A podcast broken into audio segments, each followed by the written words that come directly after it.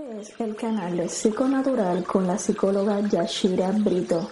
Temas con mucho contenido edificante relacionado a salud mental y crecimiento personal.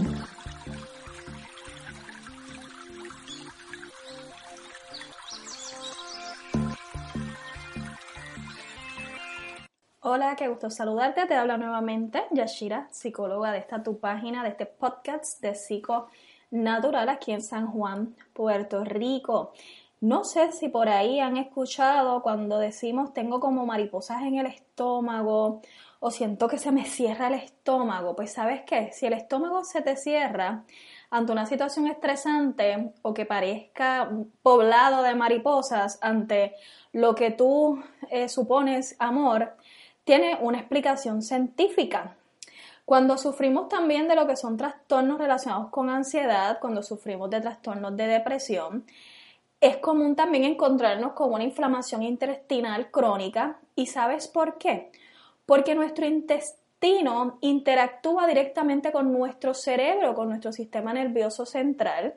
Y hay estudios y un conocimiento que vincula a nuestro intestino y nuestro cerebro y es de gran importancia. ¿Para qué?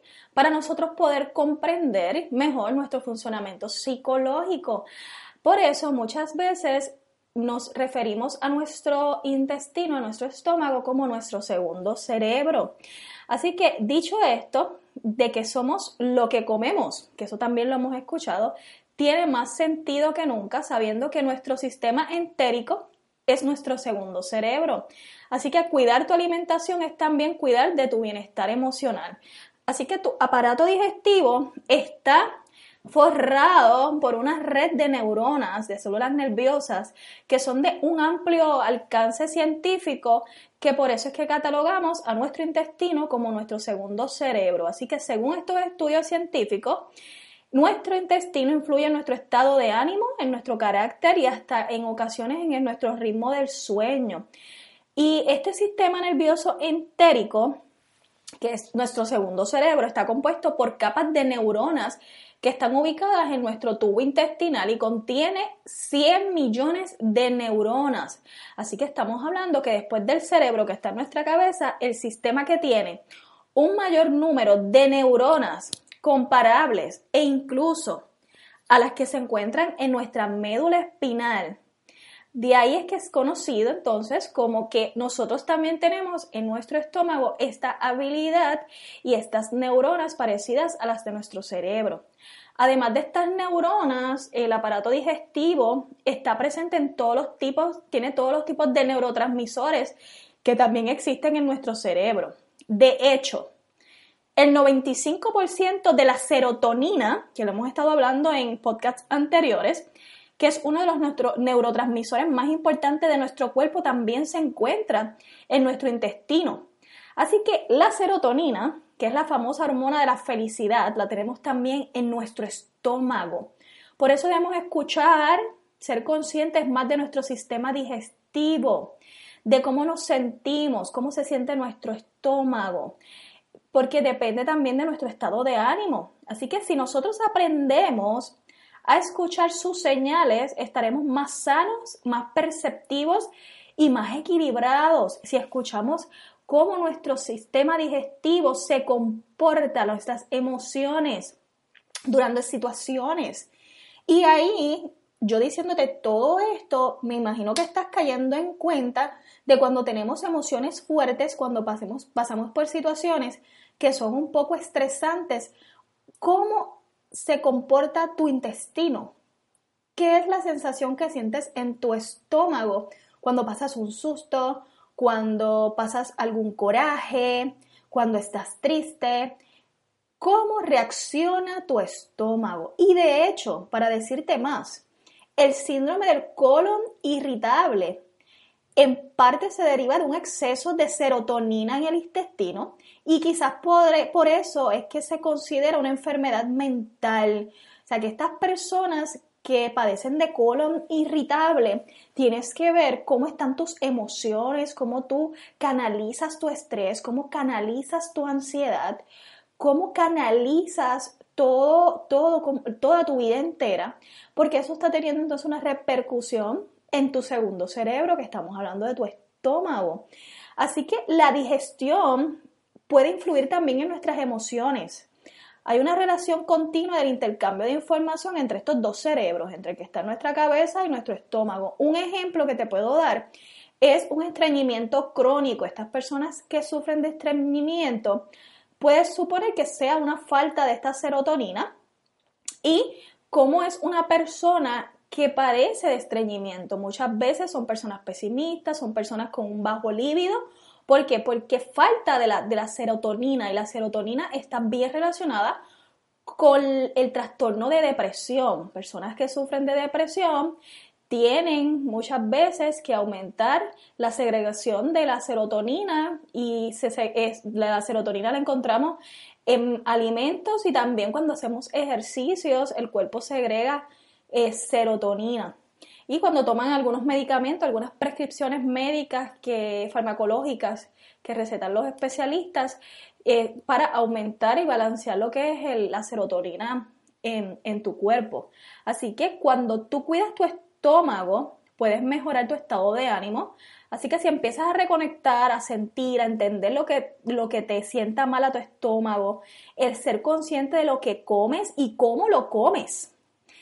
Así que no es solamente comer por comer, es que comes, cómo te lo estás comiendo también. Hay gente que escucha sus intestinos, esos mensajes, y saben qué comer, transmiten más equilibrio, comprenden, son más pacientes y son más intuitivos. Cuando tú sientas esa presión en tu abdomen, hay muchas personas que ¿verdad? le dicen en la boca del estómago siento como un nudo, en el esófago, un, dolor, una presión. ¿Qué, ¿Qué, es esa presión? Siéntelo, eh, compréndelo, sea un poquito más intuitivo, ¿qué pasó? ¿Qué situación estoy pasando? ¿Qué, qué pensamiento tengo que, que está ocasionando que segregue más jugos gástricos que mi estómago se resienta, ¿verdad? Así que si mimamos y relajamos nuestro abdomen, nuestras neuronas estomacales van a producir ¿qué? benzodiazepina y las moléculas que usamos como ansiolíticos para relajar e inducir el sueño. ¿Y para qué? Para también relajar nuestros músculos estomacales. Así que estos ansiolíticos, eh, eh, las benzodiazepinas que recetan los especialistas, nosotros segregamos también unas moléculas y unas neuronas que tienen el mismo efecto. Este efecto de relajación, este efecto de relajación de nuestros músculos, de, de inducir el sueño, porque esas sustancias químicas nosotros las producimos y son capaces de liberar eh, este, eh, para que nos sentamos de esta manera, ante que hasta manifestaciones como la depresión, la ansiedad o, cansancios crónicos. Así que nosotros, todas estas medicaciones que, recetan a diario, nuestro cuerpo muchas veces segrega eso mismo cuando estamos en qué? en relajación total. Así que sabemos ahora que además que, de nuestro que nuestro intestino también tiene células madres adultas que pueden reemplazar estas neuronas que mueren o que son destruidas. Así que nuestro cerebro tiene esta capacidad y tiene todas estas células y todas estas neuronas. Estamos hablando, como dije anteriormente, de 100, ¿verdad? 100 millones de neuronas. Y muchas de ellas también las encontramos en nuestro cerebro. Así que para poder nosotros eh, liberar eh, lo que es todas estas eh, neuronas y poner a trabajar efectivamente nuestro estómago, tenemos que hacer pequeños cambios en lo que comemos. Comer bien y comer en paz. Comemos acelerados, comemos con el móvil, con el celular en la mano, comemos viendo televisión, comemos conduciendo nuestro auto, comemos mientras estamos en el computador, en la computadora, en nuestro escritorio, comemos, eh, wow, comemos haciendo muchas cosas, muchas actividades y lo menos que nos estamos enfocando es en comer en paz, en saborearnos lo que estamos comiendo, en utilizar nuestro sentido, nuestra vista, nuestro olfato, nuestro gusto y nuestro tacto. Muchas veces hasta nos han dicho que oler la comida es de mal gusto o que es de mala educación o comer con las manos, pero ¿sabes qué? Nosotros somos qué? Somos animales también, tenemos cinco sentidos y muchas veces tenemos que utilizarlos. Oler la comida, tocar la textura, saborearla, mirarla. Hay gente que dice que, que si la comida se ve extraña, que es como un, un, reguero en un plato, pues no les produce comer, pero entonces cuando tú la pruebas sabe bueno, independientemente visualmente no es atractivo lo que estás comiendo. Así que si somos, tenemos estos cinco sentidos y de eso se refiere cuando hablamos de comer mindfulness. Cuando yo le hablo a ustedes de comer mindfulness, comer en el momento presente, atentos, concentrados, es aplicar nuestros cinco sentidos en ese proceso de alimentación y en todo lo que tú realizas. El ir al baño con prisa. Mira, tómate tu tiempo. Pero también nos enseñan, por ejemplo, ahora las casas tienen dos baños, tres baños, cuatro baños. Pero antes, ¿cuántos baños tenían las casas? Tenían un solo baño para una familia de cuántos, de seis, de siete. ¿Y cuál era la dinámica? Tocaban la puerta, acaba, que tengo prisa, o mira, tengo que ir al baño. Y la gente creció muchas generaciones con esta prisa del baño, de que tienes que sentar tan pronto, eh, eh, descargas, eh, orinas o vacúas, párate, te limpia y vete. Adicional de que también se van con el celular al baño y no estás pendiente también al proceso. ¿Cómo es el proceso? ¿Te causa dolor? ¿Es placentero? ¿Tienes estreñimiento? ¿La evacuación es líquida? ¿Qué es lo que estás sintiendo? Porque tienes tu concentración en otra cosa y no estás ¿qué? completamente enfocado en lo que estás haciendo.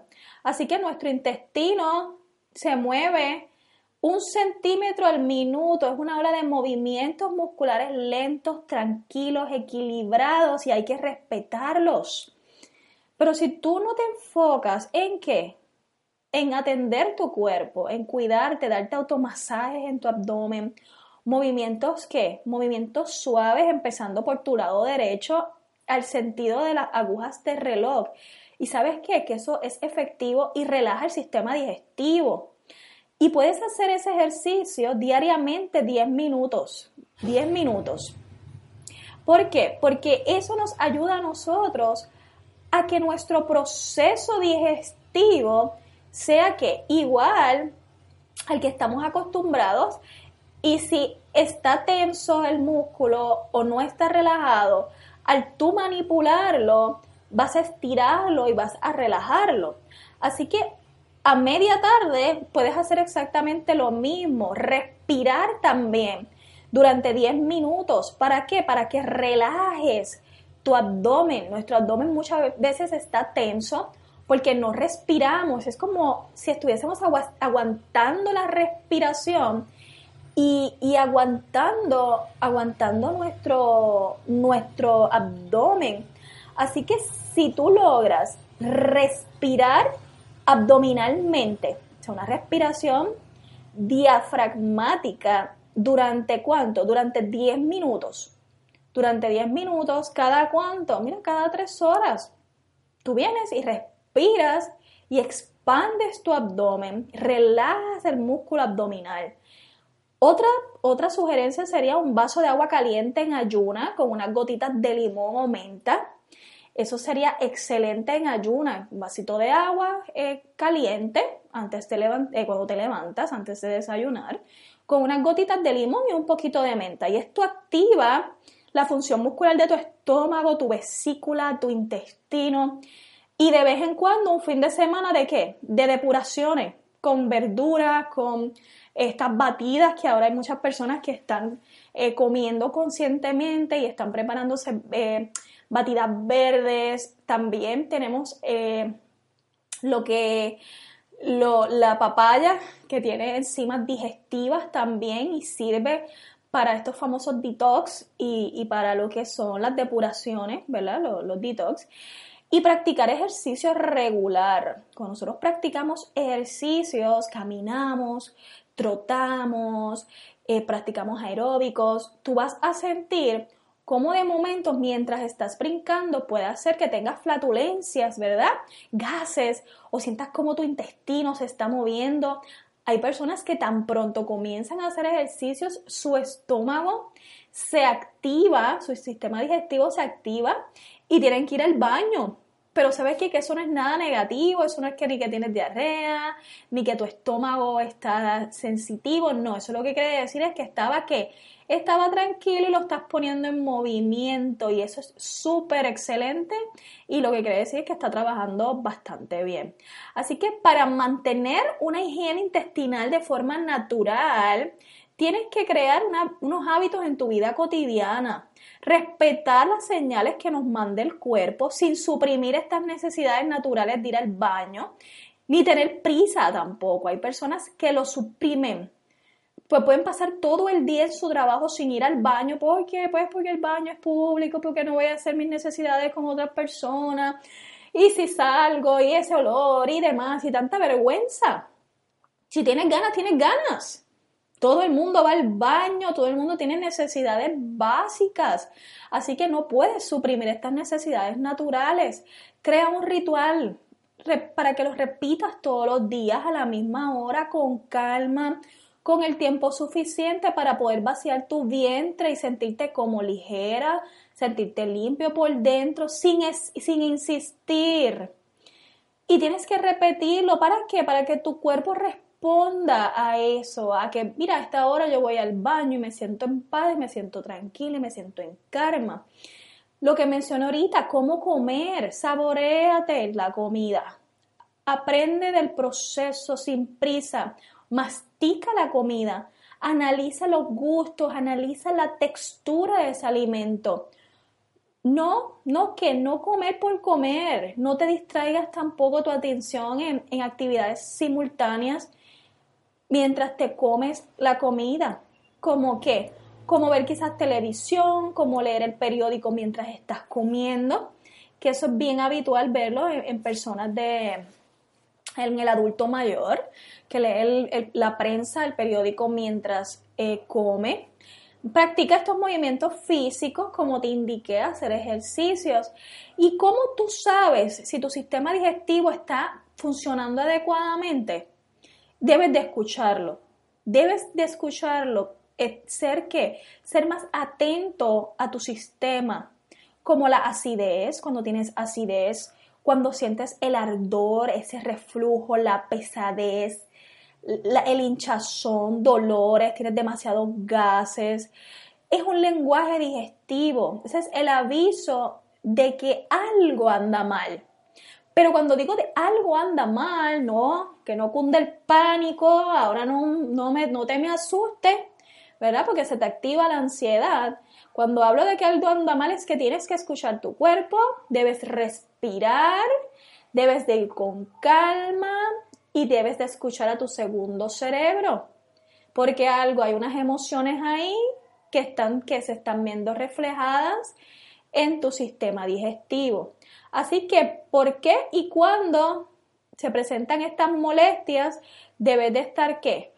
Precavido y estar pendiente a tu estómago para así poder canalizar estas emociones no resueltas, emociones no canalizadas efectivamente, supresión de, de emociones también. Así que si estás viendo que lo que te sucede frecuentemente es que que vives con hinchazón, que a veces tienes diarrea, piensas, muchas veces pensamos que es lo normal, ay, es vergonzoso sentirme así con esta indigestión, tengo temores, tengo que salir corriendo al baño, tengo miedo a quizás ensuciarme encima o que no hay un baño cerca, ¿sabes qué?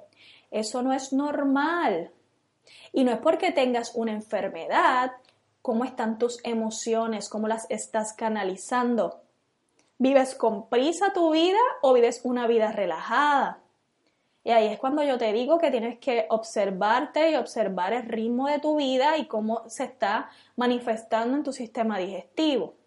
Así que esto es un complemento de varias cosas.